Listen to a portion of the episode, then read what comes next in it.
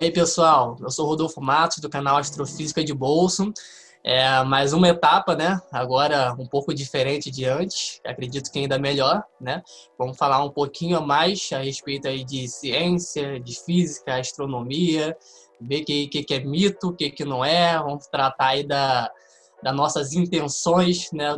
daqui para o futuro, no universo, o que, que a gente consegue conciliar com a nossa realidade, o que, que vai ficar na nossa imaginação. Vamos explorar isso daí. É bom é, até começar com, a, com, essa questão, né? Você contraiu né, a Covid, né, cara? Está sendo um problema enorme e a gente volta a bater naquela tecla que é até chato, né? É, a gente tem que voltar tanto nisso na questão da vacina. Viravoltas, e aí aquilo ali meio que potencializou o movimento anti-vacina. Tipo, nossa, cara, o cara morreu tomando a vacina que é, supostamente traria a cura. É, isso Sim. realmente abalou as pessoas e deixou as pessoas com medo de tomar a vacina. E aí criou três situações hipotéticas. Uma, é, é possível, isso até os, os, especialistas, agora, agora isso não está mais em pauta. É, se tinha especialistas na área, virologistas, biólogos, dizendo até os próprios médicos mesmos indicavam a não a não tomada da vacina, né, a não vacina, porque o que, que eles alegavam uma vacina para ela ter 100% de eficácia e tipo 100%, 100 de que os efeitos colaterais a médio e longo prazo não trariam é, malefícios. A, a, última vacina, acho que da gripe espanhola, demorou 11 anos para ser formada, né? E aí só 11 anos para uma, uma vacina ela se tornar segura. E a vacina do Covid, né, em menos de nove meses. Isso aí assustou até os próprios médicos. E aí três situações hipotéticas estavam é, em jogo. Uma onde a vacina ela não funcionava e não tinha efeito colateral. Então as pessoas tomavam achando que aquilo um é, placebo, estariam, né? Um placebo, estariam imunizadas. A segunda é que a vacina é, não tem efeito, mas tem efeitos colaterais. Aí o movimento anti-vacina é cair em cima, metendo pau.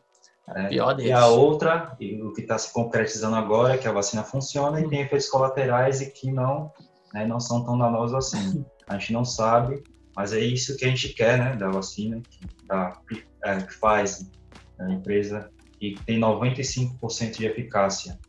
E o que, que eu tenho a dizer para vocês? É, assim, tem muita, muitas teorias em, em relação ao vírus. É, uma delas é de que o governo estaria é, tentando fazer uma. Isso é uma especulação, isso que sai alguns órgãos de notícia, de que a vacina é, ela não funcionaria e que o governo esperaria que a, todo o Brasil eles tivessem a imunidade de rebanho. Todo mundo já pega a doença e já não transmite mais. Só que na proporção que teve, né, cerca de quase é, 80 mil mortes, né, se a gente esperasse 80% ainda, morreria muito mais gente. Isso, isso seria antiético.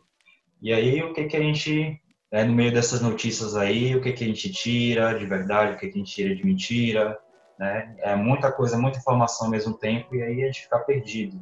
Sem contar, sim, sem contar que é, teve vários casos aí onde a pessoa teve né, a Covid, ela se curou, né, melhorou e teve de novo, né? É, isso pode acontecer também, né? É, não é o vírus que te torna imune ali, é, isso que é complicado. E se for deixar isso acontecer, isso rolar sem vacina, cara, a gente vai voltar ali para a época da, da peste negra, cara, ah, sabe? É retroceder muito. Então, assim, é, surgiu muita conspiração de, de tudo, né? Se surge conspiração, né? Acho que é uma maneira talvez menos chata de olhar para aquilo. A galera queria umas histórias, deixa aquilo mais interessante, vira um roteiro de um filme e ela viaja naquilo. Então tem muita gente aí dizendo, especulando que é, isso foi uma estratégia da China, criou um vírus ali em laboratório para poder é, dizimar essa galera, dar um prejuízo, eles saírem na frente aí numa questão econômica. Teve uma própria dita médica ou bióloga chinesa que ela iria liberar um artigo provando que sim, que esse é um vírus de laboratório, que a, China tinha todas essas intenções. É, esse artigo ainda não saiu, né? Tipo, não sei se vai sair, não faz muita é. lógica, né? A galera já analisou isso daí, viu que, que é um vírus que é, não foi feito, não foi manipulado laboratório, ele deixaria rastros disso, né? Isso daí foi assim, no mínimo uma irresponsabilidade, né? É, o próprio governo chinês se retratou em parte, né? E disse que alertou muito tarde, quando já estava rolando, já estava gente viajando, espalhando isso daí. E depois falou: não, a gente tem um vírus aqui, foi mal, esqueci de, de avisar lá no Zap, né? É, agora tá no mundo todo, isso daí foi horrível, né? É, mas essas ideias aí conspiratórias, que é uma arma, uma guerra biológica, ou que não devemos nos vacinar porque é o governo ali que está tentando acabar com a gente, para com isso, que isso daí vai prejudicar vocês, vai prejudicar os filhos de vocês, a sua família, e muita gente vai morrer por causa desse tipo de pensamento. Então, tem que ir na contramão disso daí, cara. Isso que você falou é um cara asiático, ele viajou para a Espanha e ele já tinha contraído o vírus na, na Ásia. E ele veio para a Espanha e quando ele voltou da Espanha foi é, detectado o vírus nele, só que era um vírus diferente do qual ele já tinha pegado.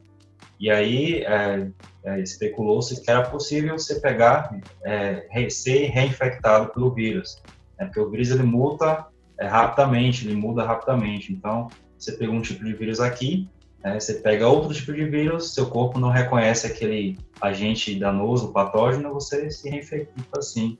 Você tem, você fica doente novamente. Então muita gente acha que, ah, peguei uma vez, não vou pegar de novo. Não, você pode sim. Tem casos, aqui, inclusive aqui no Brasil, de reinfecção de pessoas.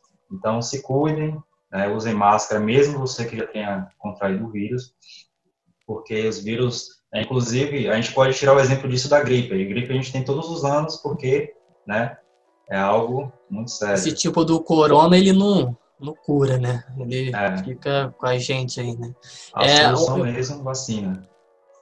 E isso puxa uma questão, cara, é, para um monte de outras pseudociências que surgiram, né? É, eu comecei a escrever um artigo no início do ano, acho que foi em fevereiro. Eu tenho até ele aqui comigo. É, ele é publicado, eu vi lá no site recentemente que ele tinha sido baixado 400, 490 vezes. Eu, pô, que maneiro. E aí eu falo a respeito disso, da pseudociência e tal. E aí, quando pesquisando, pesquisando, né, fui bater, obviamente, na tecla da, da Terra plana, né, é, na questão do aquecimento global, parei nessa questão da vacina, viu quão grave que era, e aí entrou a pandemia, né. Aí eu, caraca, como é que vai ser isso agora? Porque eu tenho até medo de escrever um monte de coisa que é a respeito dessa questão da vacina e de repente todo mundo vai deixar de ser anti-vacina porque vai estar todo mundo correndo para a fila querendo se vacinar da hora do desespero. Mas não, a galera perdeu o medo desse vírus, já não tá ligando mais, tá todo mundo aí curado, saindo, fazendo o que quer e sendo discutido no Facebook se vai tomar vacina ou não, isso é ridículo. Não deveria estar acontecendo. É, e aí eu comecei a traçar um paralelo que essas conspirações elas são meio que ligadas, cara, conectadas. Eu fiquei tentando classificar para mim qual era pior. Falei, cara, terraplanista é só um cara muito idiota, tá ligado? Que ele gosta dessa ficção, ele botou isso na cabeça dele, mas o problema é dele. Agora, a vacina, o movimento anti-vacina, ele prejudica de verdade a, a, sociedade como um todo, aquilo ali mata a pessoa. A negação do aquecimento global, outra coisa, irresponsabilidade você condena o nosso planeta e a nossa vida. É, só que aí eu fui começar a traçar um paralelo e a galera do terra, da Terra plana, os negacionistas, eles são tudo isso junto. A galera da Terra plana, eles não são só terraplanista. Eles negam a vacina, eles negam aquecimento global, eles negam é, a gravidade, eles é, acreditam na astrologia. O cara, os caras fazem uma mistureba de tudo de pior que possa existir ali e traz para eles. Eu falei, cara, então terraplanista é o pior que tem, sabe, cara? Ele pega tudo, tudo, tudo que for de um negacionismo ali e abraça com toda a força e divulga tudo aquilo, cara é surreal, cara. É algo que vem crescendo. Você tem canais de pessoas é, ditas é, com ensino superior, com escolaridade, né, envolvidas na área da ciência e divulgando esse tipo de ideia. É algo que vem crescendo, assim, de 2008 para cá, esses dois anos, é algo que vem tomando muito adeptos e cada vez mais vem crescendo, eles vêm é, trazendo mais pessoas de fora, e essas pessoas realmente não não estão nem aí para a ciência, elas não querem ouvir, elas se fundamentam em coisas erradas. Muitos dos terraplanistas se fundamentam na Bíblia, Né? O fundamento do terraplanista também tem na Bíblia. E uma interpretação aí, também errada que irrita até quem, quem, é, é cristão, né? Eles irritam é. todo mundo, cara. A habilidade que a gente tem né, com a internet, com a tecnologia, tu dá voz a todo mundo, cara. Tu não dá voz. Claro, tu facilita a educação pra caramba, a informação é legal, mas você também dá voz àquele cara que só vai falar besteira e que vai trazer uma galera com ele, sabe? É, a gente chegou a falar ali em off, né, sobre o Flow. É, teve aí o Super Xandão, o cara da Terra Plana, né? Fala ali a besteira que quer e todo mundo tá ali para ouvir, né? É, é, e o cara, tu vê que ele acredita aquilo de verdade, cara. Ele Acredita. é doideira. E, e, é questionado de onde ele tira as provas, onde é que ele se sustenta, ele não sabe onde é tirou surreal. aquilo. E, e eles, e eles são arrogantes, cara. Eles ah. não se dão nenhum benefício da dúvida. Pô, será que, que é assim mesmo e tal? Não, eles batem o pé e falam, aquele outro, acho que é JJ Martins, ele fala Toda, toda entrevista dele ele fala isso. Na vida eu tenho duas certezas. Uma que eu vou morrer e a outra que a Terra é plana. o cara, os caras são, são incríveis, cara. Como é que eles é fazem isso, cara? A Terra é um freezer, né? realmente. Né? Ele, é, como é, é um exemplo da, da pizza, né? Que é. ele falou, né? Que, é, aí teve o último agora, né? Uma semana atrás, que falou que a Terra é oca, né? Aí o cara também fala convicto, mas vocês não veem aí que esses mamutes aparecem aí o tempo todo? cara, que mamute, cara, que aparece o tempo... Não, aparece, porque estão dentro da, da Terra, estão saindo. Cara, que realidade esses caras vivem, cara? Aí tem o Sol dentro da Terra. Caraca. É algo, é algo afirmações doidas, cara. É, é um negócio muito sinistro. Um terraplanista de um lado, um quadro negro, Tá, brigue aí, prove através dos números que a Terra não é plana, ou que a Terra é plana. Coloca os dois lá e vê quem se dá melhor. Né? Porque esses caras, normalmente, eles estão atrás de câmeras, né? eles estão, é, sei lá, falam as coisas sem fundamento e não provam que, que por que, que eles acham que eles não sabem de onde que, por que, que eles acreditam nisso, né? Então, se você botar duas pessoas assim, é algo bem, bem curioso que isso acontece, né? Uma pessoa Sim. que realmente sabe eu, depois que eu, que eu criei o canal no YouTube, eu, ah, eu atraio essas coisas, né, cara? Vem a ah. galera aí me xingar, debater, falar um monte de besteira defendendo isso, falando que eu tô disseminando essa, essa mentira e tal, né? A mentira a ciência, no caso, né? Eles que estão certos.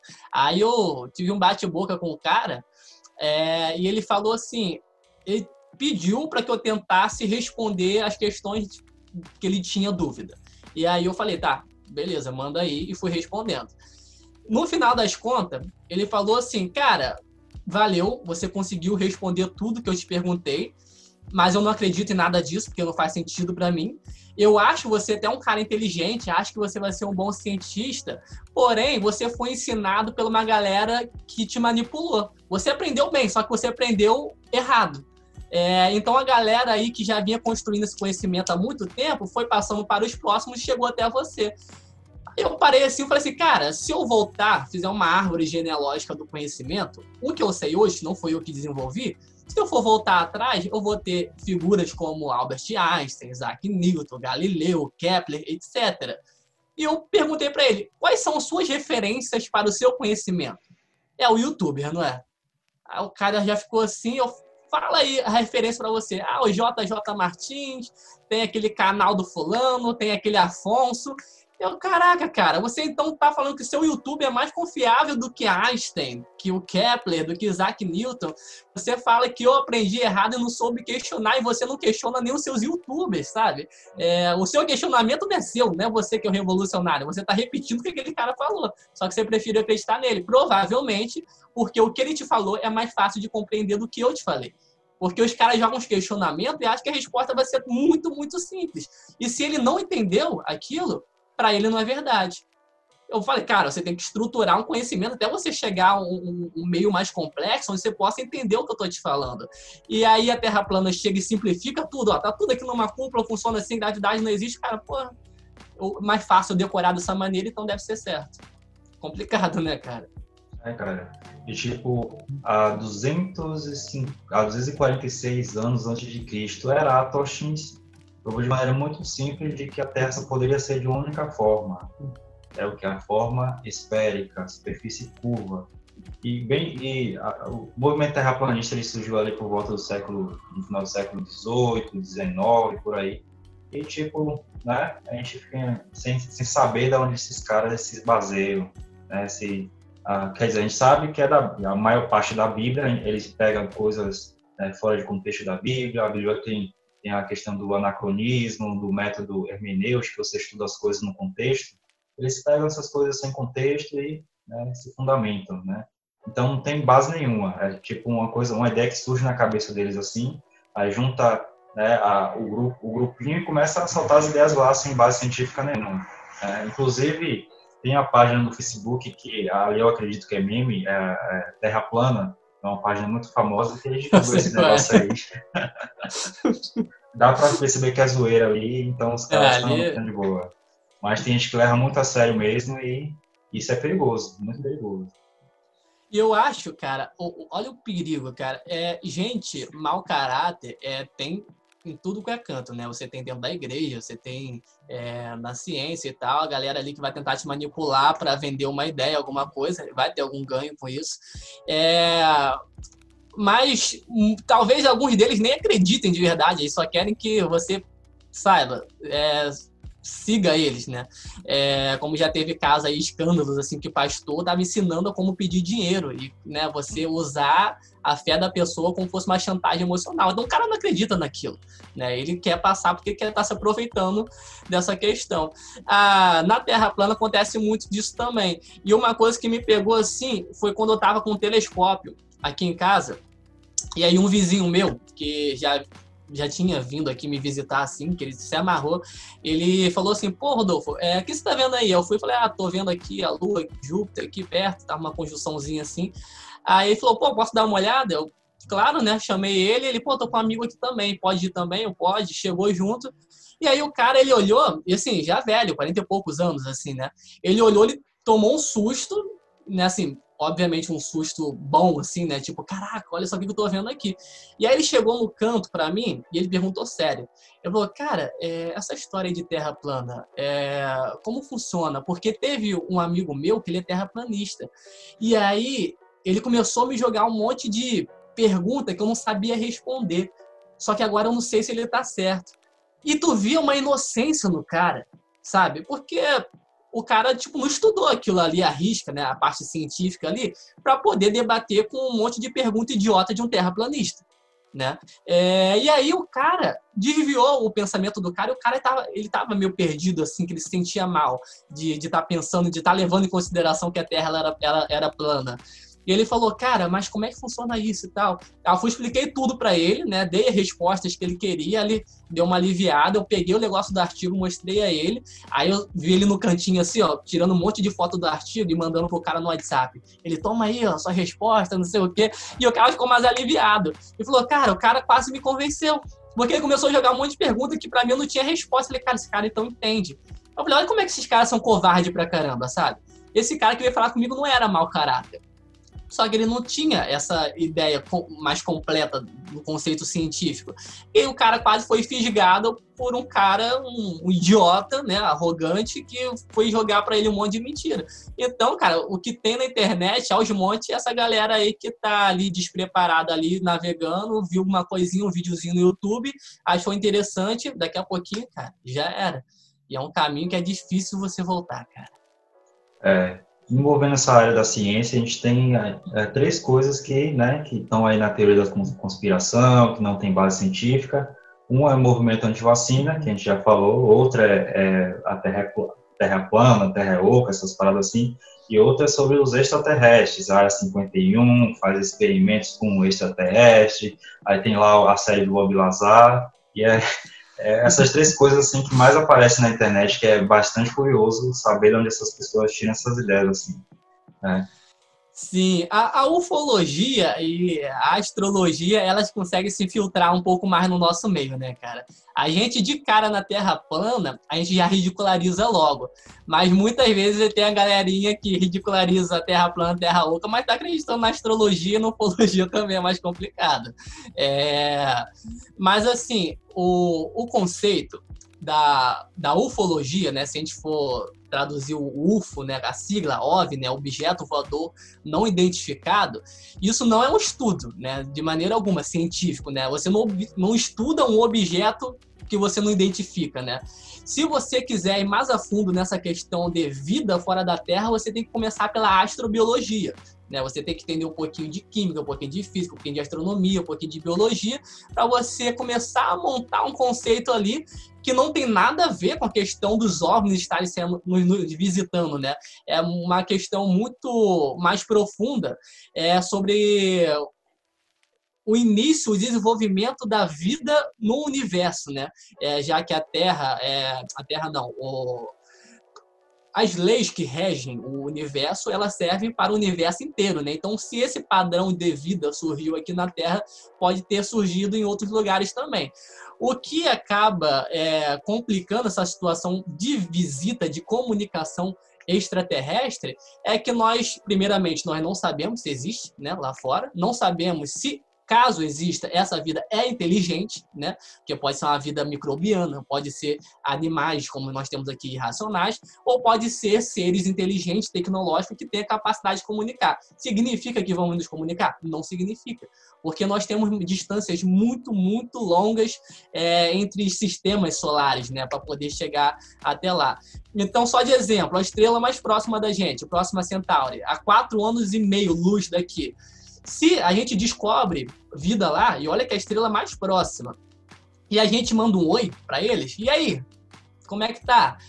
É quatro anos e meio para chegar lá, e ele responde: Ih, tô bem, e vocês? É quatro anos e meio para voltar. Então você tem aí, só uma troca de duas mensagens, nove anos, né? Porque essa onda, essa mensagem, o máximo que ela vai poder viajar vai ser na velocidade da luz. Nada viaja mais rápido do que a luz.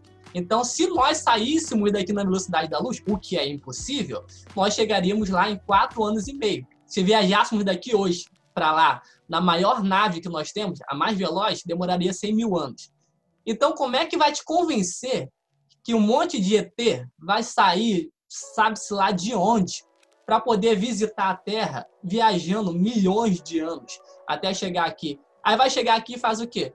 Vai pichar a plantação, vai abduzir vaca, vai plantar chip em você e vai embora, depois volta de novo. Não funciona assim, sabe? É complicado. Quando você começa a ver as escalas de tamanho no universo, tu vê que a velocidade da luz não é rápida assim não, cara. De uma ponta a outra, na nossa galáxia, é 100 mil anos-luz. Ou seja, a própria luz demora 100 mil anos para atravessar. Imagina outras galáxias. Haver vida pode haver, né? mas que ela esteja nos visitando né, abduzindo a gente aqui, ou que haja uma comunicação, é complicado demais, cara. Não dá para imaginar que seja isso. Então tem que começar a tirar isso da. O próprio termo no OVNI, né? Qualquer coisa que esteja voando, você não identifica é um OVNI. Né? Você tá com o chinelo é. pela janela, opa, passou um negócio aqui, o que foi? Tu não identificou, meu irmão? É um OVNI. Que é um drone, é um OVNI. É. Mas o OVNI não tem nada a ver com relação a, extraterrestre. A galera mais emocionada aí que quis fazer esse paralelo, mas não funciona assim, cara. Tira isso da mente também. É, apesar dessas, dessas conspirações, dessas imaginações assim, a gente tem projetos muito sérios que a gente realmente tenta. Quem não quer saber que nós não estamos sozinhos no universo, né? Então tem projetos muito sérios. E a notícia recente, alguns meses atrás, da assinatura biológica encontrada em Vênus. Isso deixou todo mundo alegre. Opa, pode ter vida biológica em Vênus, né? A, a partícula que só é encontrada na, na, na, presença de vida. E nós procuramos no nosso sistema solar a vida biológica e tem projetos, inclusive, uma coisa que muita gente não sabe, que o dono do Facebook, Mark Zuckerberg, tem um projeto, né, junto com, com o finado é, Stephen Hawking, de procurar vida inteligente, né. Então, foi um projeto de 2015, né, eles começaram a fazer isso, e entra naquele negócio, né, de ah, apontar antenas para o céu ah, em busca de ondas de rádio de extraterrestres. Ora, será que os extraterrestres realmente eles se comunicam através de ondas de rádio, ondas muito lentas, né, que para chegar lá no, nos confins do universo é muito, é muito difícil, é muito, é muito lento. Então, talvez os métodos que a gente utiliza hoje né, seja diferente dos métodos dessas possíveis civilizações que talvez existam, que possivelmente existem. E aí tem essas limitações, tem essas coisas, são projetos sérios que a gente vai tentando mudar os métodos, né? ah, isso não funciona, tem aquela parada do sinal WOW, né, que todo mundo ficou, nossa, é um sinal extraterrestre. Então, tem coisa muito séria aí, apesar dessas suposições, desses boatos, dessas coisas assim, tem coisas bastante legais aí para a gente ficar atento. Inclusive, é, tem a, a, equação do físico Drake, é, Frank Drake, é, que ele coloca sete variáveis, e essas sete variáveis dão uma estimativa de civilizações inteligentes no universo. Só que a, a noção de vida que nós temos, ela foi mudando, né? Por exemplo, antes dessa equação, acreditava-se que, o universo era estável, ele era parado. E a gente descobriu através do Padre Lemaitre, né, com a, a, a constante de Hubble, que o universo está se expandindo, está tá acelerando, e que um sistema pode haver, é, sei lá, vários planetas que estão na zona habitável, que possivelmente pode existir vida, e isso não estava na equação. Aí tem um físico lá, esqueci, acho que é o Ethan Siegel, alguma coisa assim, e ele atualizou essa, esses cálculos, e aí mudou essa perspectiva de vida. São coisas que acontecem que a gente tem que estar atento, né? opa, isso é legal, isso deixa para lá, que é besteira. Sim, esse projeto né, do, do Max Zuckerberg com o Steve Hawking, inclusive sobre essa estrela, né, esse planetinha na, na próxima Centauri, né, a próxima B, é, que é esse mais próximo da gente. É, e eles queriam enviar algumas mini sondas, né, com, umas velas solares, onde você podia empurrar ela lá ah, com alguns lasers. Eles chegariam lá, acho que, eu vou chutar, acho que é 20 anos. É né, algo, assim, na nossa realidade, né. É, seria interessante ver isso acontecer, mas isso também mostra o quão somos limitados, né, cara? Porque o mais próximo da gente, nosso vizinho, esse sacrifício todo para poder sair do papel. É, imagina explorar o universo, né? Porque quando a gente joga em pauta essa questão do universo, ainda mais a questão da expansão, né? só um universo observável tem 93 bilhões de anos-luz. Né? Aí você lembra, pô, sou um planeta entre oito, né? Tem centenas de luas aqui no sistema solar, uma estrela entre 200 bilhões de estrelas numa galáxia, com centenas de bilhões de galáxias por aí. É... Então, assim, a, a, a, se for checar quantos planetas existem no universo e luas também, é, a chance de ter vida é grande, né, cara? Porque é, é muita, muita, muita é, possibilidade ali, se for levar isso em consideração. Só que, primeiramente, a gente nem sabe como a vida surge. Então, a gente não pode bater o martelo e dizer que sim, existe vida só porque existe a possibilidade de haver. Não, porque a gente não sabe nem como a vida surge, nem como ela se desenvolve, né? Como é que uma vida procariota se torna eucariota? Como é que uma vida complexa se torna inteligente? É complicado pra caramba. É, e essa questão do próprio sistema onde eles estão. Pô, não é qualquer planeta que pode ter vida. Você descarta provavelmente os gasosos, né? Você trabalha ali com os planetas rochosos, mas você também tem que estar uma distância considerável da sua estrela, onde você habite na zona habitável dessa estrela, onde você nem esteja tão perto a ponto de toda a água evaporar, nem tão longe a ponto de toda a água ser congelada, porque até onde nós conhecemos esse modelo de vida, ele necessita de água. Né? E seria muito mais complicado cogitar uma vida que a gente não conhece. Então, seguindo esse modelo terráqueo aqui, a gente precisa de água é, e ela precisa estar necessariamente nesse ponto, né, nessa zona habitável, e tem que ter tempo suficiente para a vida ter surgido, né? O planeta Terra tem 4 anos e meio, é 4,5 bilhões de anos-luz. A vida aqui surgiu no primeiro bilhão, a gente chegou aqui a 200 mil anos. Então, precisou muito caminho para a gente chegar aqui agora. É, e isso porque, por exemplo, o nosso Sol permitiu. Nosso Sol tem 5 bilhões de anos, vai viver mais 5. Né? É uma estrela tranquila. É, agora, se você pegar um desses sistemas com estrelas, estrelas massivas, gigantes, essas estrelas, além de serem algumas muito instáveis, elas morrem muito mais cedo do que estrelas como o Sol, né? porque elas queimam combustível muito mais rápido. Então, essas estrelas podem viver alguns milhões de anos. E pode ser que esse tempo não seja nem o necessário para poder ter surgido vida nesses planetas que estão orbitando ela. Então, tipo assim, ao mesmo tempo que tem muita chance, a o nível ali de detalhe, de, de requisitos mínimos para poder surgir a vida, caraca, é muito específico, cara. sabe? É muito específico para isso acontecer. Então, o nosso interesse acaba até sendo voltado mais é, em questão a procurar planetas, né, mundos habitáveis, né? Porque é complicado a gente entender a vida em si, né? Com, é, se comunicar com essa vida e tal. Então, a gente tenta olhar para planetas que poderiam né, abrigar essa vida, o que não significa que vá surgir nada lá só por conta disso.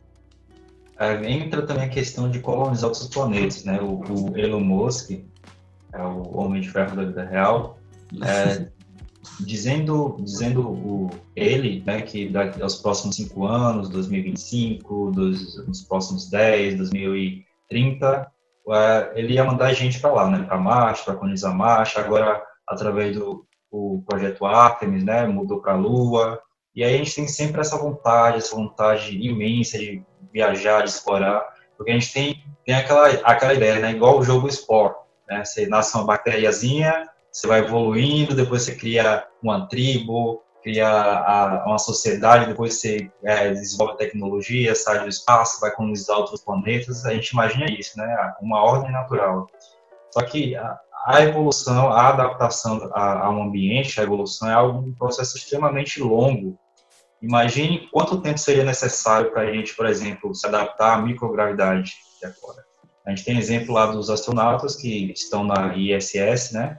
Eles voltam com um monte de atrofia, um monte de debilidade física, é, e quem dirá morar em outros planetas? Quanto tempo seria necessário para nossa nosso fisiológico se adaptar a esse tipo de ambiente, né? Então é muito tempo.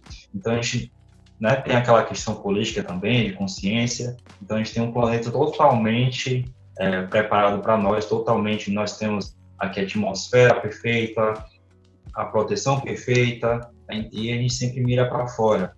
Só que nós sabemos que nós somos limitados por natureza em avançar isso. Não que isso seja errado em querer é, viajar para outros planetas e tal, isso é bom, nós queremos, até porque né, o Sol só tem 5 bilhões de anos e quando ele estiver no, no, período de morte, ele vai crescer, vai engolir os três primeiros planetas, Vênus, é, é, é Mercúrio, Vênus, Terra, e a gente vai ter que, né, se daqui para lá a gente sobreviver a isso tudo, a gente vai ter que explorar outros planetas para a nossa espécie não ser extinta. Inclusive, um, um post muito legal do, do Space Today, ele bota a gravura do, do novo, da nova zona habitável. É, então, quando o Sol crescer, a zona habitável vai para a zona ali das bolhas de, Encélado, de, de, de Titã, né, que já é possível de haver vida. Né? Tem a, a crosta que é de gelo, embaixo tem o oceano, com os hotspots, com atividade vulcânica, e lá possivelmente pode haver vida, né, segundo a nossa. Então, essas questões a gente tem que pensar também, né? não pode viajar muito, tem que ter aquele negócio de moral e tal. E o que é que tu acha, Rodolfo? O que é que tu acha de, sei lá, viajar para Marte? Você acha que é possível dentro de 30 anos? O que é que você acha disso? Cara, eu acho muito legal a gente ser movido por essa curiosidade, isso motivar a gente, a gente buscar entender qual é o nosso lugar aqui nesse universo, porque estamos aqui. É, mas ao mesmo tempo, cara, a gente tem que lembrar é, essa questão que você falou. Nós somos filhos da Terra, cara não vai encontrar lugar lá fora melhor do que aqui, porque nós nascemos para viver aqui, né? A gravidade, é, é, é, o que algumas pessoas não levam em consideração, é, nos afeta bastante se você vai morar em Marte, lembra que Marte é muito menor que a Terra, a gravidade é muito menor, e aí você muda a sua densidade óssea, muscular, o seu caminhar já não é mais a mesma coisa. É, então você vai sentir os efeitos daquilo, não vai ser legal, não vai ser agradável.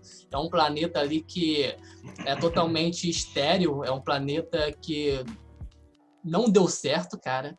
E é, o cara, o planeta ali quase não tem atmosfera, é, é, totalmente exposto né, aos riscos ali do sistema solar, radioatividade, a queda de asteroides que não tem como desintegrar ali direito. Então, assim, é tudo muito diferente, é muito frio lá, por ser mais distante que o Sol. Eu não gostaria de morar em Marte, talvez numa missão de exploração, sair um pouco aqui da Terra para ver e voltar, ok, mas sair daqui para morar lá sem condições. É, mas eu acho legal levar isso em consideração, né? Você conseguir levar a, a humanidade para fora. Só que também é, a gente está meio que, até esse momento onde a gente conhece, fadado ao sistema solar, né, cara? Porque o próprio o, o físico que ganhou o penúltimo Nobel, ele falou a respeito dos exoplanetas, né? E ele fala, a gente tem que parar, tem que tirar essa ideia da nossa cabeça de que a gente vai fazer viagens é, interestelares ou é, para outros exoplanetas, porque entra naquela questão da, da vida, né? É, é muito distante, cara, para você conseguir é, fazer essas viagens e, e levar em consideração o tempo de vida que nós temos, né? Nosso tempo aqui é muito rápido, né, cara? A gente vive aí 80, no máximo 100 anos, 100 e pouquinho, e olha, que tem sorte, né? Então você vai fazer uma viagem interestelar que dura milhões de anos, não tem condição, né?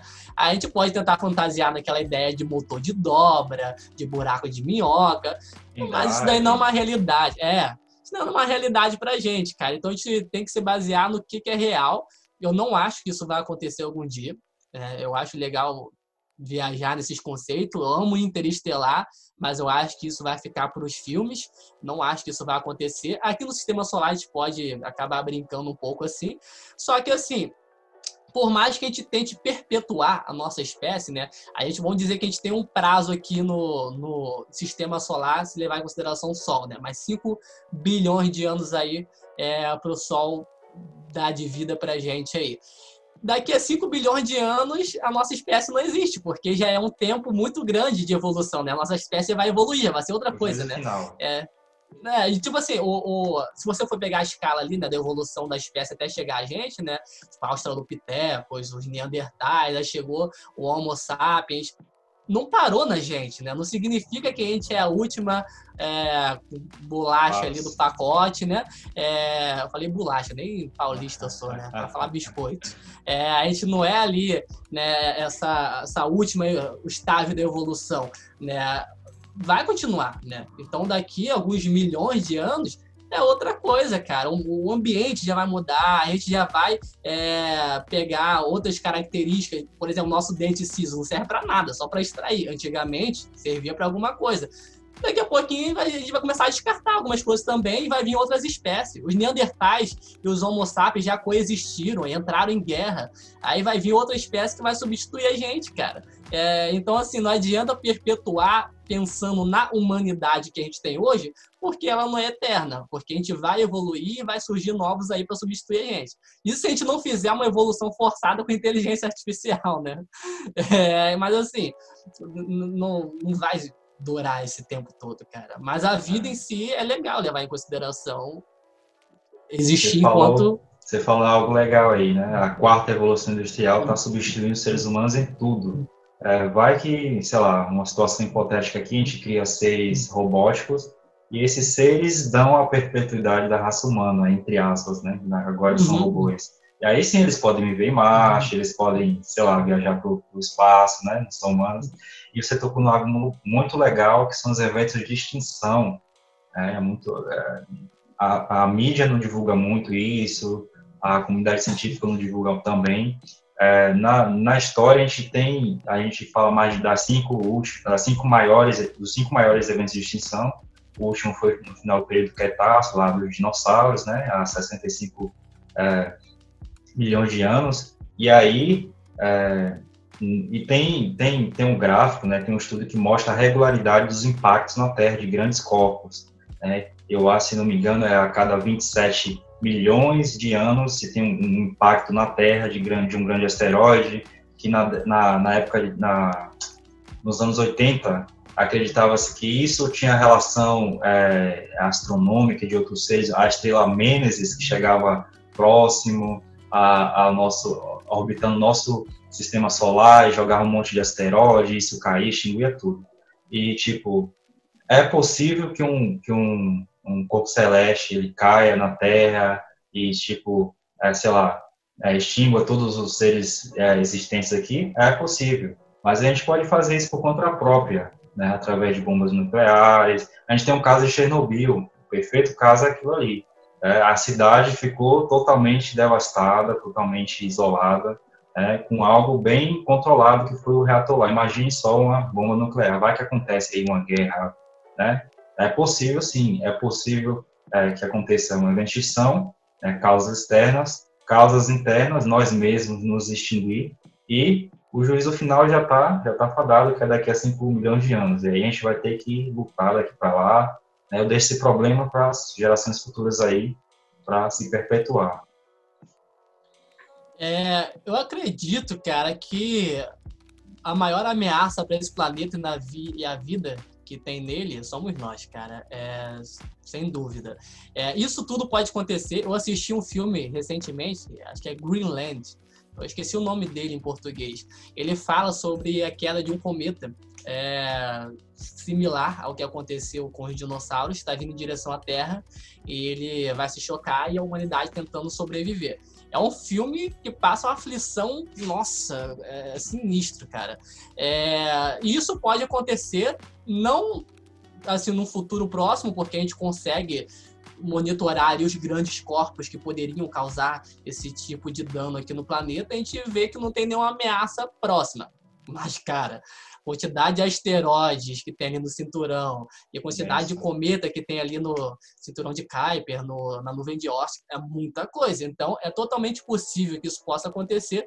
Só que entre os riscos, cara, a gente começar uma guerra nuclear doida, do nada aí, é, e acabar com a humanidade, o planeta em si ele vai continuar, né? Você não deixa, vai desfarelar o planeta ali, né?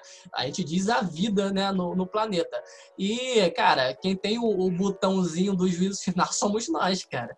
É, é, muito complicado, tem muita coisa ruim que pode acontecer ali, a gente pode superar, questão com o meio ambiente, a gente tentar levar ali em diante, mas é, se a gente começa né, é, nessa irresponsabilidade, nesse nosso emocional que leva a gente a fazer merda pra caramba, vamos colocar assim, a gente acaba com isso tudo, cara. A gente é, destrói esse planeta não só para nós, né? Para toda vida que tem aqui, porque a gente acha que o planeta é nosso, né?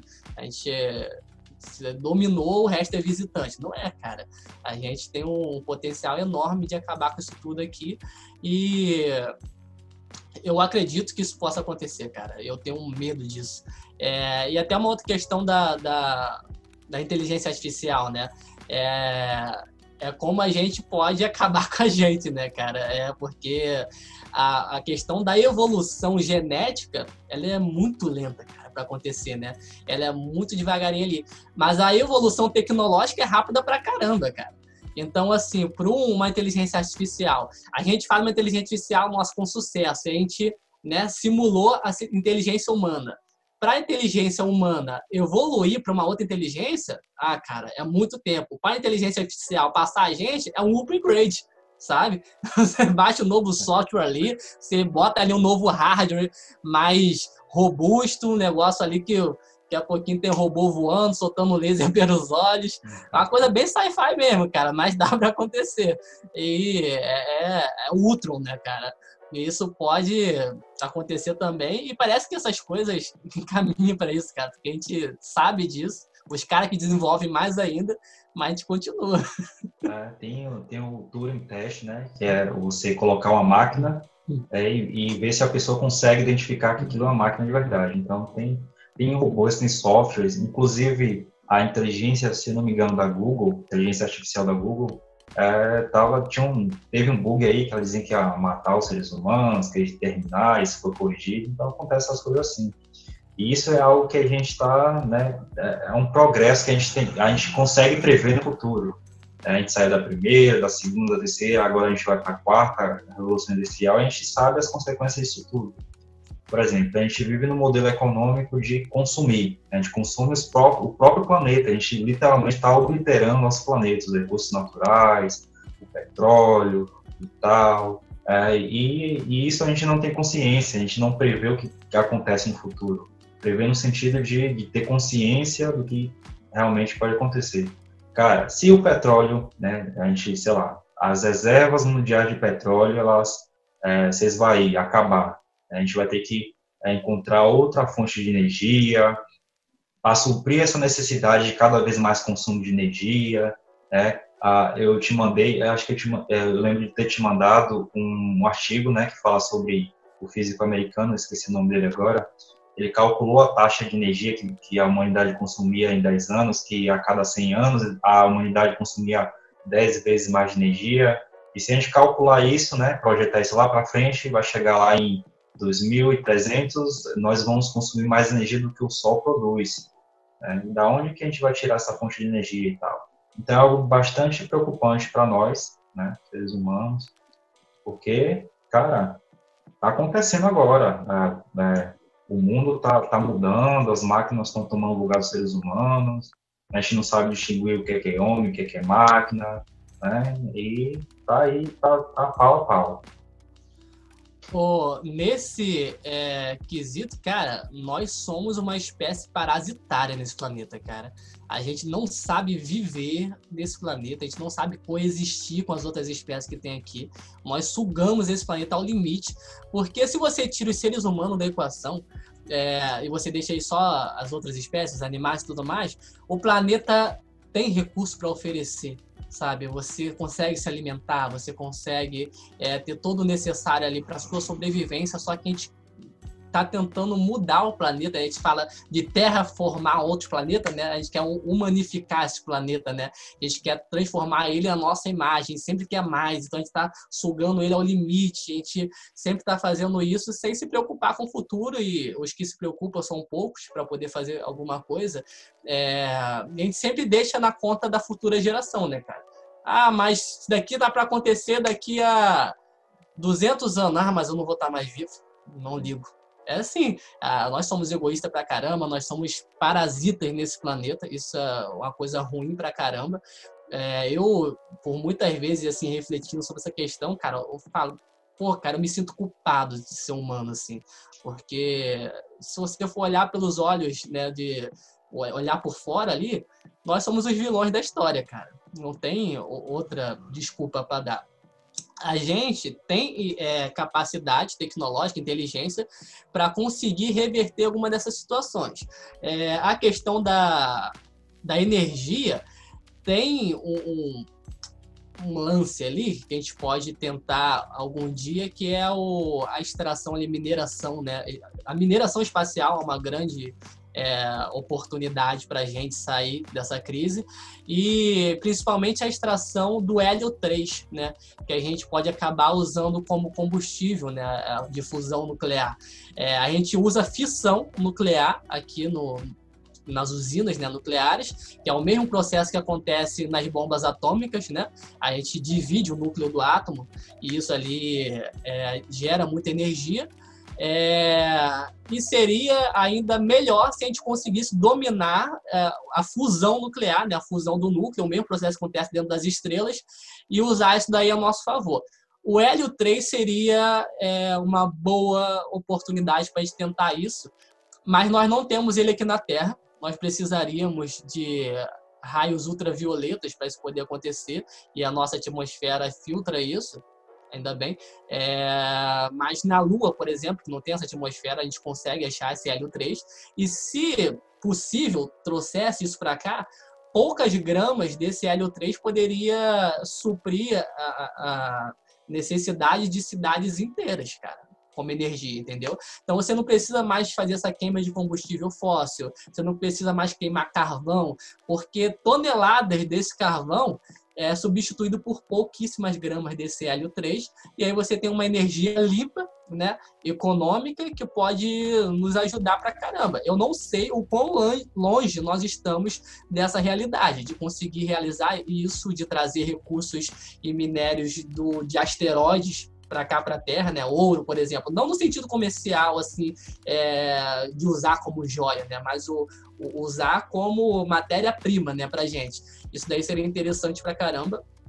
A gente está começando a engatear isso daí agora, mas a gente tem que conseguir é, suprir essa necessidade antes que a gente acabe com o planeta, cara. Porque a velocidade que a gente faz isso é muito grande.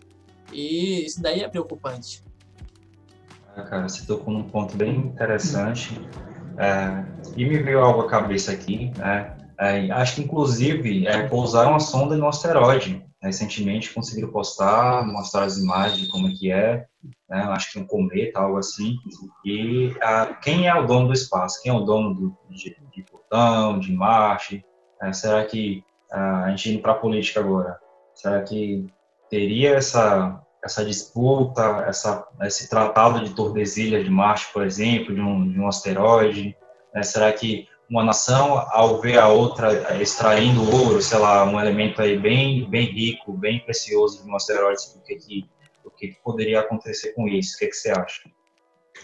O, Elon Musk ele se pronunciou recentemente sobre essa questão política de Marte. Aí ele, eu não sei né, essa questão política assim, como é que funciona, quem dá a cartada final, ele disse, né, ó, em Marte a gente não vai seguir as mesmas políticas da Terra, né? Lá é um novo começo, é um novo planeta, a gente vai começar do zero e a gente não vai usar a Terra como é, uma extensão disso, né? Lá vai ser completamente novo. Eu não sei como é que faria isso, né? Mas essa é uma ideia.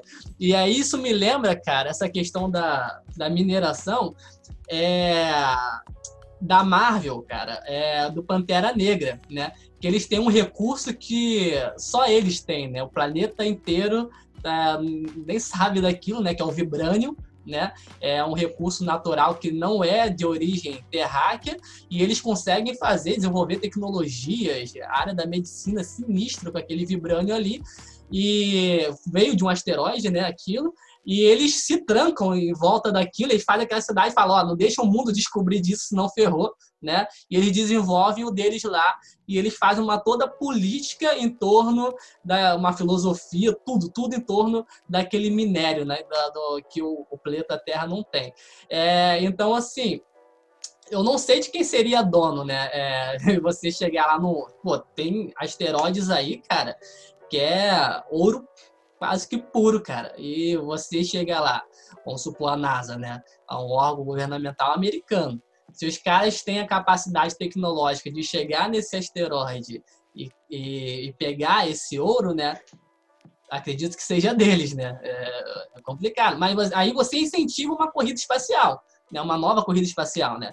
Pô, você tem a NASA fazendo isso, ah, cara, então a China vai fazer também, então a Rússia vai fazer também, o Japão vai fazer também. Você começa um novo período ali onde aquele ali é o foco, a mineração espacial. Acho que não vai ser uma coisa isolada ali de um único governo, de uma única política, de um único é, órgão governamental, espacial, o que for ali, eu acho que a, o foco seria mundial para poder fazer aquilo ali.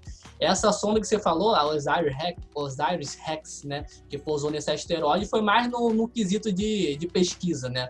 Os asteroides, eles nos têm, é, muito a nos contar da nossa própria história, né, do sistema solar. É, ele foi lá para poder pegar ali uma, uma amostra, né, vai trazer aqui para a Terra, e aí a gente vai estudar para entender as origens do sistema solar. Então, é, é um, um outro ponto, assim, né? Mas para mineração espacial, você pousar no asteroide e trazer esse recurso, eu acho que isso ainda está longe de acontecer. Isso era tinha um piquezinho maior algum tempo atrás, acho que agora deu uma esfriada, é, assim como a, a, a missão para Marte, né? Tinha um marketing enorme é, de você poder viajar para Marte e tudo mais, agora esfriou, agora volta para a Lua de novo, projeto Artemis, que é, parece estar tá complicado também, parece que não é tão simples. O próprio telescópio James Webb. Então a gente vê que a gente está tentando correr contra o tempo ali, cara, mas a nossa limitação é grande, cara, para a gente conseguir chegar a esse ponto. Isso é uma notícia recentemente muito triste do, do Observatório de Arecibo. Né? Desabou, né? tá tudo sucateado, e isso, é, isso vem acontecendo em vários observatórios astronômicos em todo, em todo, todo o planeta, quer dizer, em específico aqui no Brasil, né, já que a gente não tem muito incentivo na ciência, nessa área de observação dos astros, é, e muita gente, muita gente, muitos cientistas e pessoas estudadas, elas não ligam para essa questão política da coisa, porque a ciência depende diretamente da política, porque é dela que vem os recursos para construir telescópio, Inclusive a NASA saiu o que é hoje porque tem um governo por trás incentivando aquilo. Muita gente acha que a NASA né? Então, isso é importante ser, ser ressaltado, né? essa questão de a política, de se politizar, saber quais os seus representantes, né? e tudo isso é importantezinho mesmo, porque senão não dá certo.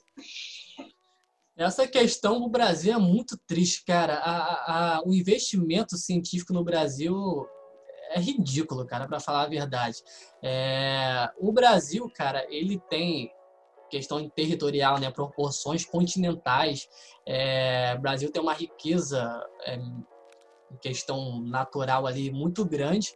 Só que o, parece que o, o país ele carrega nas costas esse status de colônia, cara. O Brasil ele vive, é, ele, parou no tempo em relação a essas questões tecnológicas. Tanto que as marcas que, que a gente usa hoje, nada é feito aqui no Brasil, cara. Sabe, a Samsung, a Apple, o que for, é tudo lá de fora e a gente só vive comprando. E o que a gente tem a oferecer lá para fora é sempre voltado para a agricultura, né? A gente vai ser eternos exportadores de sojas a gente não desenvolve nada, cara. É muito complicado. O governo, nenhum, cara, nenhum, nenhum é, incentiva, investe. É, os caras aqui conseguiram dar calote na NASA, cara. É, é ridículo. É, eles. Né, a, a ISS, né? É, por mais que tenha partido ali né, da, da NASA, é uma organização ali você tenta unir né, vários países, né, é, estação espacial internacional. E aí o Brasil foi convidado a fazer parte do planejamento do projeto da ISS. A princípio ele aceita, e aí o que foi é, colocado ali para o Brasil cumprir, ó, a sua parte é essa, ok, vamos fazer. Não fez, cara. Deu calote na NASA. E aí o cara falou, pô, então não tem como, né? Não tem condições, afasta esses caras aqui. Você tem projetos aí de telescópio, onde o Brasil não faz parte do, do dos países ali que, que faz parte daquela união, porque deu calote financeiro, porque não fez a parte dele, porque não cumpriu isso, porque acha ridículo, acha que não vale a pena, acha que é mais fácil os outros desenvolverem e a gente pega o resto, né? A gente sempre compra deles lá, deixa que o resto descubra, a gente não. Né? A base espacial de Alcântara é, não sai nada de lá, cara. É muito complicado. O Brasil não dá certo nisso e é por questões políticas. Porque tem gente capacitada pra caramba. A gente imagina, pô, a galera capacitada só lá de fora. Não é. Se você pegar o próprio histórico do, do dos cientistas, você vê que é todo mundo, cada um de um canto diferente, né? Você tem o Isaac Newton, que é inglês, o Steve Hawking também, você tem o Einstein, Heisenberg, que é alemão, você tem o Galileu, que é italiano. Então você vê que a galera né, diverge ali, assim. É, então não é um, um, um, país ali que domina a ciência, né? A ciência é feita por cientistas e no, mundo inteiro, aqui no Brasil, é, tem muita gente competente, mas você não pode fazer nada com essa competência porque você não tem ninguém para investir, não tem ninguém para encorajar, né? Então muita gente acaba saindo para o exterior, o caso do Marcelo Gleisi, que trabalha lá fora, ele mesmo fala: aqui fora eu tenho recursos para ajudar vocês aí que eu não teria aí, porque ninguém investiria. Então, cara, é, enquanto essa mentalidade não mudar, e eu não sei se isso vai mudar algum dia, vai ser sempre isso. A gente nunca vai conseguir nada. O, próprio caso do Marcos Pontes, que, que foi para o espaço, né, o único astronauta brasileiro, a viagem dele para o espaço foi comprada, cara. Aquilo foi uma mega decepção para mim. Né? Não foi por um mérito de astronauta, né? É, teve toda essa questão dessa briga aí, essa, essa rixa aí com, com a questão da NASA, porque o Brasil descumpriu com tudo, e aí tinha no, no, nos planos enviar né, o astronauta brasileiro, a NASA cancelou, e o que, que fez? O Brasil comprou uma passagem da Rússia. Falou, ó, ao invés de você levar um russo, deixa esse brasileiro ir no lugar só para ele ir lá. Então, até isso, cara, sabe? Acaba o encanto. Não foi por, uh, por questões ali, sabe? Da gente ter colaborado e tal. e tal. Não, por mérito. Foi comprado, cara. Olha que situação ruim. Por isso que tem muita gente que zoa falando que ele é turista espacial, né? Astronauta. É complicado. Suja a nossa imagem, sabe?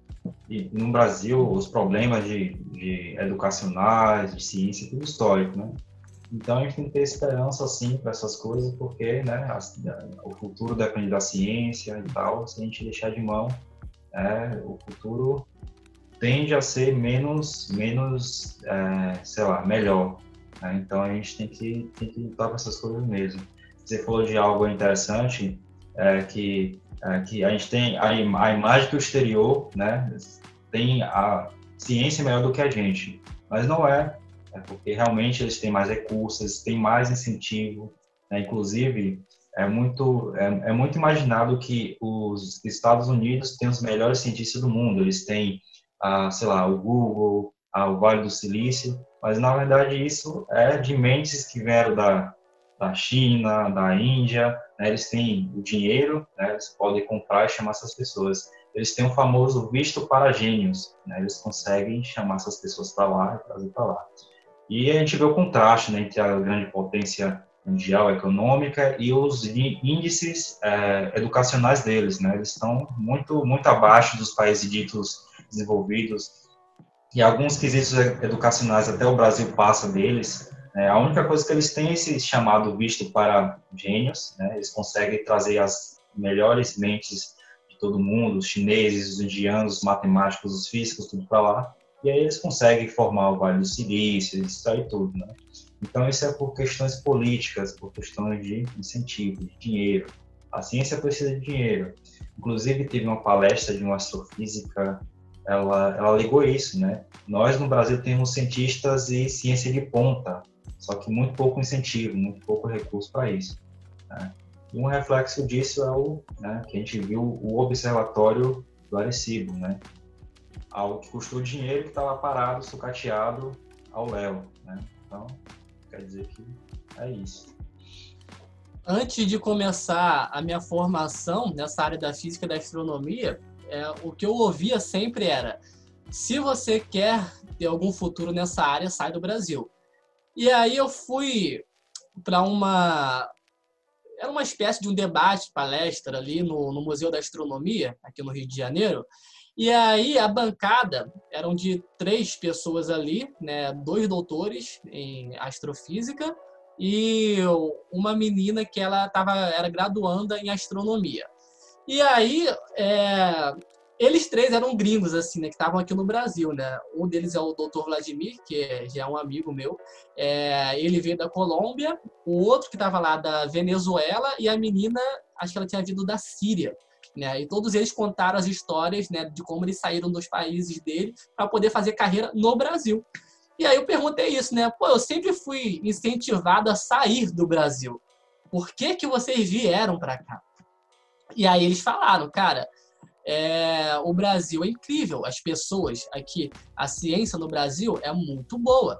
É, a, o venezuelano falou, eu não lembro o nome dele, estou chamando ele pelo, de venezuelano, é, ele falou, cara, as melhores equipes que eu trabalhei é, dentro do contexto científico era do Brasil. E ele já rodou muita coisa, cara. Ele não pulou da Venezuela ao Brasil. Ele rodou já muita, muita coisa. E ele falou, cara, é o Brasil que me abraçou, que eu vi que tinha gente sinistra, capacitada, e todo mundo concordou. Falou, ó, aqui no Brasil é legal isso. O que ferra é a política, cara.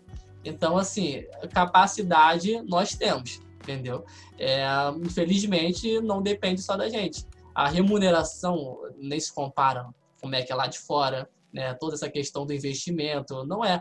E nem assim, quando a gente pode colaborar com alguma coisa para a gente fazer parte de um projeto, o Brasil tem responsabilidade de cumprir com isso, né? Recentemente, é, eu não sei se isso está de pé, eu não sei quem foi que fez esse convite, se foi diretamente o ex-presidente Trump, é, mas foi feito mais um convite para o Brasil agora para participar do projeto Artemis. Olha, outra chance aí, né? Uma chance muito, muito grande.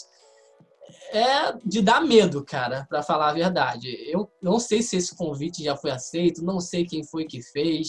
É, eu espero que esse governo consiga, cara, tirar alguma coisa disso, porque eu até me surpreendo por quantas chances a gente já recebeu e pisou na bola. É, e se pisar dessa vez, cara, sei lá, não vai, não vai sair coisa boa, não. Eu espero que dessa vez a gente consiga se redimir. E sobre o projeto Artemis? O que, que você imagina? Porque imagina assim, os caras querem é, transformar a Lua uma base de lançamento a partir da, né, porque é muito mais fácil a logística, e lá você pode tocar coisas, e, e é mais fácil você lançar foguetes. E, cara, isso é muito, muito dinheiro. Isso tem que ter, é, no mínimo, uma cooperação entre várias nações, entre várias instituições, vários cientistas, e a, a ciência em si ela é feita de cooperação. É, a astronomia, por exemplo, a astronomia tem cooperação do pessoal da biologia, da, sei lá, da história, da arqueologia, da física, de todas as áreas possíveis do conhecimento, a, a astronomia se apropria. e é algo conjunto, né? Quando o Brasil se isola, ele não recebe informações nem de fora, né? E nem contribui para um projeto que ele pode ter experiência depois. Isso é bem preocupante. A Lua, ela é um projeto, assim, os projetos de Zanda Lua é, é muito mais pé no chão, vamos dizer assim, né? Por mais é, sinistros que sejam esses projetos aí, é mais pé no chão, principalmente essa questão da distância, né? É, as viagens para Marte, por exemplo, tem que ser feita acho que a cada dois anos para ter a janela de distância, né? E é, demora oito meses para você chegar lá, é horrível. E não dá para arriscar levar um ser humano para lá. A Lua já teve seis missões, né, que, é, que levaram seres humanos para lá, né? Só a sétima que, que falhou. É, e aí eu consigo imaginar isso, mas uma coisa que me passa pela cabeça é que quando a gente estava avisando Marte, Marte, Marte, e caiu a ficha que Marte não é tão fácil assim e que a gente não vai chegar lá agora, para não ser um banho de água fria, a gente falou: não, vamos para a Lua, vai ser melhor, sabe? Porque se você simplesmente cancela toda essa ideia de Marte, de exploração espacial, cara, acho que vai acabar esse negócio de investimento, a galera vai desanimar. Então, ó, vamos fazer algo diferente, é um marketing legal, vai levar a primeira mulher para a Lua, né? A primeira astronauta que vai pisar lá vai ser uma mulher, é uma coisa legal, porque todos os outros foram homens. É, então a gente vai trazer de volta essa sensação do que era quem viveu projetos Apollo, né? É, então é legal você ver isso, é, mas assim, o projeto em si, para você fazer uma base na Lua, vai ser complicadíssimo, cara. Eu espero que dê certo, mas vai, além dessa grana aí, é, é um projeto totalmente demorado e a lua é muito hostil, cara. Você tem temperaturas extremamente baixa e extremamente alta. A lua, eu li no artigo é, recentemente, enfatizando o quão a lua é radioativa né? A Lua não tem uma atmosfera, então ela é suscetível a, a, essas quedas de outros objetos, né? Não é à toa que a Lua é toda cicatrizada e cheia de cratera, né? Então, assim, a Lua também não é aquele lugar mais confortável para poder se instalar, né? Mas, com certeza, caso isso fosse acontecer, fosse concretizado, já seria é, uma mão na roda, né? Porque já teria como sair da Terra ali, ter essa basezinha ali, e dali você migrar para Marte, por exemplo, é, é, muito mais jogo, né? Você conseguir fazer essa transição, né? Como a Lua fosse um posto, né? É, isso é legal, cara. Eu acho que do, das coisas que a gente imagina fazer hoje, essa é a mais pé no chão. E olha que é difícil pra caramba, mas é, se a gente tem que começar por um lugar que seja por aí, cara. É isso aí que acontece. É, eu, eu acho que a, Sim, eu acho que essa galera é muito entediada a vida dela e ela tem que fazer alguma coisa ali para poder aparecer de alguma forma. Porque, para para pensar, essa galera da Terra plana, por mais ridícula que seja, é, eles hoje nós conhecemos eles por conta desse ridículo, né? Mas os caras já foram lá no The Noite, no Danilo Gentili, os caras já foram na Jovem Pan, os caras já foram no Flow, os caras já deram entrevista para Deus e o mundo, os caras estão saindo mais disparados que os cientistas no quesito ali da divulgação. É... E aí você para e pensa, esses terraplanistas, que acho que na sua totalidade são youtubers, né? É, os caras têm muito inscritos, provavelmente um canal monetizado, participa dessas entrevistas, faz palestra e tudo mais, e ganha para isso, né? Lança livre o caramba. Se esse cara, em algum momento, reconhecer que a Terra não é plana, você acha que ele vai falar? Ele vai perder tudo, cara. Ele vai perder tudo. A, a, toda a vida dele é baseada nessa mentira. Então, se ele fala que a Terra não é mais plana e a única coisa que ele tem a oferecer para as pessoas que seguem ele é essa ideia, se essa ideia some, o cara não é nada mais. O cara não seria famoso se não fosse por isso, o cara não ganharia dinheiro se não fosse por isso, então é a zona de conforto dele. Se essa ideia de, de terra plana some, os caras somem juntos. Não tem o porquê que ele tem que ser famoso. O cara não tem uma formação, o cara não contribui com nada. O cara vai ter o quê? Nada. Então, Eu assim, ele vai querer. Que acontece isso também com a, o pessoal da, do coach quântico. Né? Muitos, Sim. porque não é possível aquilo, não é possível. Não, é. colchão você... quântico, sal quântico, reza quântica, como você fala. É, aí tem tudo isso, porque tem, tem um tal de médico quântico, de, de medicina quântica, é um monte de coisa e os caras ganham dinheiro mesmo. Eles fazem palestra, você falou, lança livro, eles se apropriam desse negócio de quântico que está em alta e realmente passa a perna nas pessoas. Né? Esse charlatanismo aí no, em relação à ciência existe. É, você falou, é, a gente está falando agora da Terra plana, tem muita gente que ganha dinheiro sobre isso porque não é possível. Eu, eu, eu fico resistente a acreditar que um cara formado em geologia acredita que a Terra é plana. É, acho que você sabe quem é. eu, e dizendo ele que é doutor, alguma coisa assim, e tem caras é, formados em medicina. Da fazendo, USP ainda. É, tem caras formados em medicina dizendo que a cura quântica, através das orações, funciona mais do que a medicina. Então, o racional disso tudo é que os caras acharam dinheiro de um jeito de ganhar dinheiro fácil. Isso, né, a gente não. não é aquela galera mau caráter, né? O dito cujo aí, eu falo o nome dele, é Afonso. Cara, esse cara é covarde, cara. É, eu, eu tava conversando com, com um amigo meu, que ele é astrônomo também. Ele falou que quando ele seguia, cara, esse Afonso antes dessa ideia de terra plana, e ele parecia ser um cara inteligente. E ele falou que do nada ele virou terraplanista. E ele falou para mim assim, cara, eu acho que um dia esse cara vai surgir e do nada dizer que tudo foi uma mentira, assim, sabe? Porque o cara, ele, é, ele lança curso, caramba, ali voltado pra, pra Terra plana, mas acho que ele não acredita naquilo, sabe? Sei lá, mas eu acho esse cara muito mau caráter. Vende. O absurdo também se vende. Vende, né? vende. vende. Porque é, é, difícil você se destacar entre os melhores, né? Para você poder fazer ciência aqui e você se destacar como o cara, cara, tu tem que ralar muito, tu tem que estudar muito, tu tem que fazer muita coisa ali. E nesse absurdo da Terra plana é tudo mais fácil. Então você pode chegar lá e ó, toma seu espaço. Eu é acredito, polêmico, né? Sim, eu acredito que provavelmente se eu criasse um canal voltado para a Terra plana, voltado para a pseudociência, e eu batesse no peito para falar, ah, mas eu me formei em física, eu me formei em astronomia, isso, isso aquilo, e eu afirmo que a Terra é plana. Pô, meu canal tava muito maior. Tava cheio de inscritos que a galera ia querer ver o fogo no parquinho, sabe? Ah, meu canal é de ciência, então é muito mais contido ali, né? Essa galera ganha vida assim. E esse negócio do, do novo quântico, né? Cara, surgiu todo um novo mercado de trabalho para isso, é surreal. É, eu vejo alguns vídeos da, da Bibi, né? Do Física e Afins.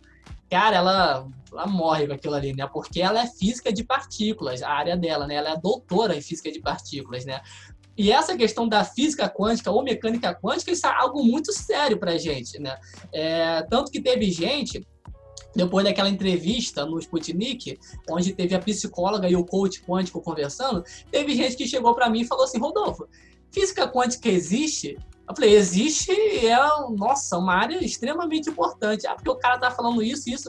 Ao, o que deixa é, a situação pior, mais complicado, que você confunde a cabeça dos outros, é que esses caras eles pegam termos da física. Você vai ver normalmente esses caras falando sobre o gato de Schrödinger, falando sobre o experimento da dupla fenda, sobre a incerteza de Heisenberg. Eles vão falar todos esses nomes. Só que o que eles falam a respeito disso, a explicação, é totalmente maluquice, cara. Eles chegam assim no vídeo e falam: segundo o experimento da dupla fenda, não explica o que, que é é, as vibrações do nosso corpo, é, dizem como você se sente atraída por outra pessoa. Aí uma mulher falou lá: você é, atrai a pessoa de acordo com a sua vibração. Então, aquela pessoa que é mau caráter, que ela te trai e tudo mais, ela quer ter uma vibração muito baixa. E se você está atraindo essa pessoa, é porque a sua vibração também está baixa, você tem que melhorar isso. Então, faça esse tratamento comigo para você melhorar a sua vibração e você só atrair coisas boas para você ou que a nossa percepção na física quântica, realmente a nossa observação sobre esse universo de partículas muda é, o comportamento delas, né? A própria, é, a própria luz se, é, se, com, é, se comporta como onda e como partícula. Isso é bizarríssimo, essa dualidade. Só que aí a galera do, do coach quântico e tudo mais aí, eles pegam essa questão da nossa percepção sobre a matéria ali na, nesse estado elementar dela e eles falam, ó, então a gente muda a percepção da matéria. Então é o seguinte, se eu acreditar que eu vou ficar maior ou que a cor dos meus olhos vão mudar e eu acreditar naquilo de verdade, isso vai acontecer. Cara, olha que absurdo. Os caras vendem isso. Vendem, literalmente, por dinheiro. Ó, eu vou ficar aqui e vou acreditar que meus olhos vão ficar azul. E com o tempo, quanto mais eu acredito, meus olhos vão ficar azul porque a gente muda a nossa vibração e o caramba. Cara, que complicado. E você confunde a cabeça das pessoas porque a mecânica quântica já é complicada pra caramba. Muito, muito. O Richard Feynman tem uma frase, ele fala: quem acha que entendeu a mecânica quântica, não entendeu foi nada. É muito complicado, sabe? E os caras ainda complicam trazendo essa nova ideia doida deles. A galera que quer entender e ver isso, já é complicado, e ver esse lado deles, vai acreditar. Eles usam mesmo os termos que a gente. Olha que bizarro, né? Eles não se dão nem a decência de fazer igual a Terra plana, de criar a própria física deles. Né? Eles usam a que existe, a nossa, para poder, sei lá, vender o produto deles, cara. É, não tem outra explicação possível, não. Esses caras realmente eles fazem para ganhar dinheiro mesmo, porque acho que nem eles acreditam no que eles dizem, né? Não é possível. Obviamente não é possível. É muito, muito interessante. E... e o complicado é que as pessoas que seguem eles acreditam, né? É. Os caras vendem, eles convencem as pessoas que é aquilo. É, complicado, é, é triste.